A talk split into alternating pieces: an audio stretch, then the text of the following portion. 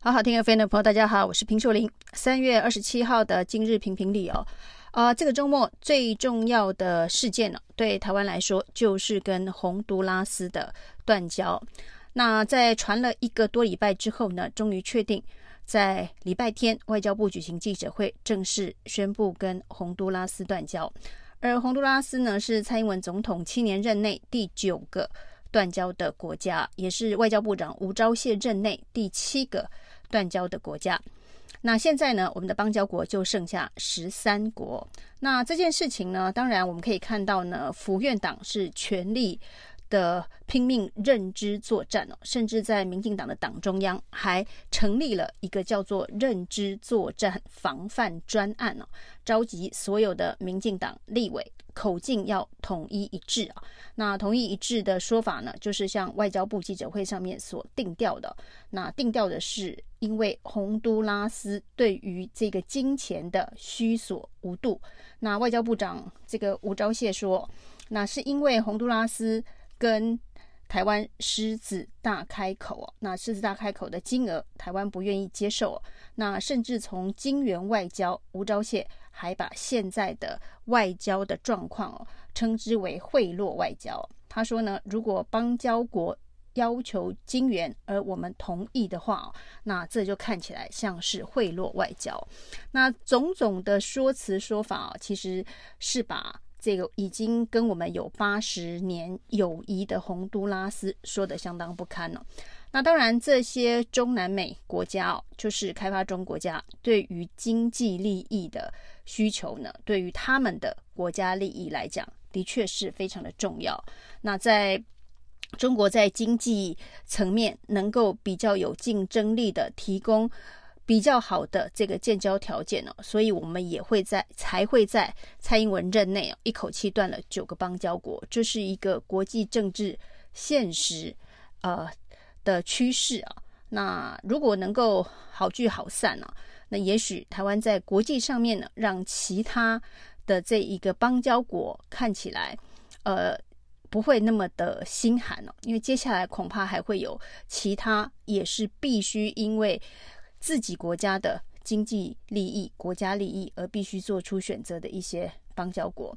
那当然呢，发生这样的事情之后是全民不愿意看到的。但是国际现实就是如此，只剩下十三个邦交国，又要用什么样子的一个外交的策略继续维护下去，恐怕才是最重要的。那而不是民进党现在最重视的，就是如何的防范这个认知作战风向对民进党不利啊。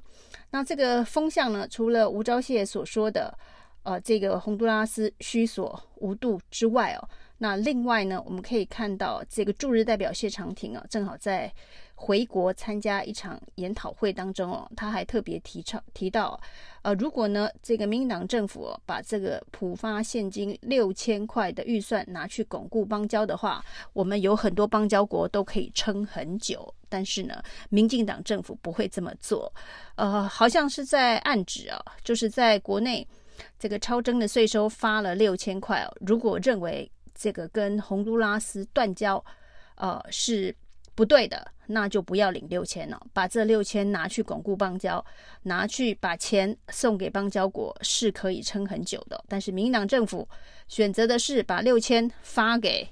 这个两千三百万的。国民，而不是把这六千呢拿去接济邦交国，这当然是一种呃有一点恶意的操作跟比对。那也是要强化洪都拉斯呢，呃是一个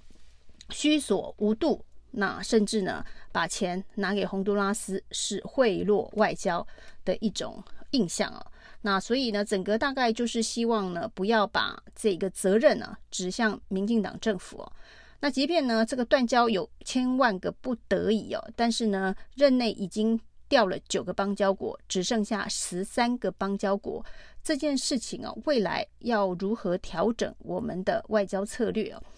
看到呢，事情发生之后，包括美日其实也都声援了台湾呢、那驻日代表说，他们会一直说日本会一直在台湾的身边呢、啊。这个说法也是蛮蛮巧妙、蛮奇妙的。什么叫做一直在台湾的身边呢、那如果驻日代表希望能够在台湾真正的在台湾身边的话，应该要回日本去推动台日的建交。那在 AIT 的部分也说，他们鼓励呢，所有的国家都能够跟台湾扩大往来。那如果美国能够做带头的作用，跟台湾扩大往来，甚至建交的话，那这个问题，邦交国不断的被中国抢走的问题啊，那就不会成为一个重要，而且呢，动摇台湾国本在国际上面的认同度的一个关键议题哦。所以，国民党的立委江启臣就说，民进党政府应该要宣布，从现在开始积极的推动跟美国的建交。不管日本所谓的会一直在台湾身边，或者是美国所谓的鼓励所有国家跟台湾往来，其实最呃直接的做法就是推进跟台湾建交的时程哦。那甚至外交部长吴钊燮还很大胆的提出哦，未来我们可能会双重承认啊。那双重承认就是说一个，呃，他们举的是一阿根廷的例例子哦，就是说呢，阿根廷同意在这个阿根廷也设立台湾的大使馆，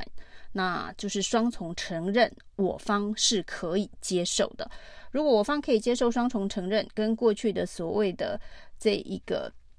呃，跟共匪不两立的政策调整的话，那美国愿不愿意成为第一个跟台湾双重承认外交关系的国家？这绝对是台美关系最最重要的一大步的进展。那事实上呢，在这个台湾跟美国的这个关系，真的在民进党执政的这七年来讲哦，呃，是非常的密切哦。密切到很多台湾的内政啊，其实都有美国伸手的影子。譬如说，前白宫的国家安全顾问欧布莱恩这几天到台湾来，蔡英文总统颁给他大受警勋的勋章啊，那他来受勋。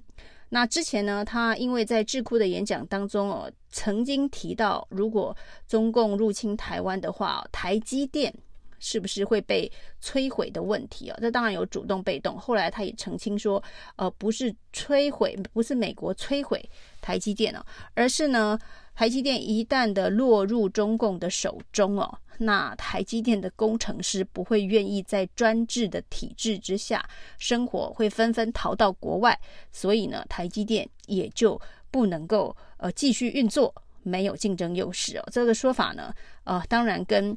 美国主动摧毁台积电，呃，有一点主客观情势评估上面的不同哦。但基本上呢，对于呃，其实国际战略专家都指出哦，如果中共占领台湾的话，台积电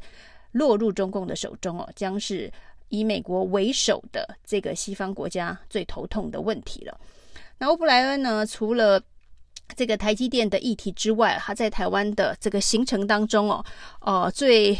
引人惊骇的是哦，他说台湾应该要有几百万人都拥有 AK 四十七的这个步枪哦，那中共就不敢侵犯台湾了。就是大家要学 AK 四十七哦，要学中东欧国家全民都会使用 AK 四十七这种步枪。另外，他也提到台湾呢，因为这个海岛的关系啊，要。注意能源自主，他认为应该要有小型的核能发电的设施哦。那不管是 AK 四十七还是核能发电哦，这似乎都跟民进党啊目前的这个政策啊有所捍格。不过这件事情倒没看到民进党组织什么认知作战防范专案呢？难道欧布莱恩说台湾每大家都要会操作 AK 四十七这件事情是民进党也认同的理念吗？如果民进党不认同的话，那有关于认知作战的防范，是不是该澄清这个部分呢？否则大家会觉得，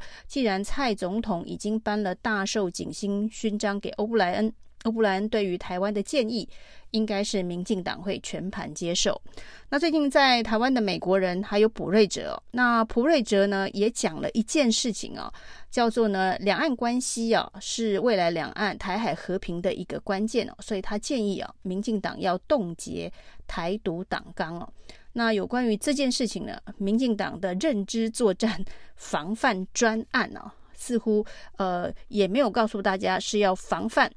这样子的一个言论继续的扩散哦，呃，反对卜瑞哲的建议，或者是认为卜瑞哲建议很有道理哦，是接下来民进党向前推动的一个方向哦。不管是欧布莱恩还是卜瑞哲，都是民进党所认为非常重要的美国朋友。那他们给的这些意见呢，到底是不是符合台湾的这个需求？如果反对普瑞哲，反对欧布莱恩，呃，AK 四十七的建议的话，是不是都被认定为是所谓的以美论者？所以呢，现在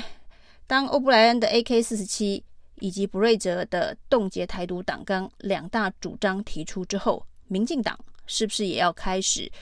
呃，认知澄清，或者是也成为以美论的支持者。以上今天评评理，谢谢收听。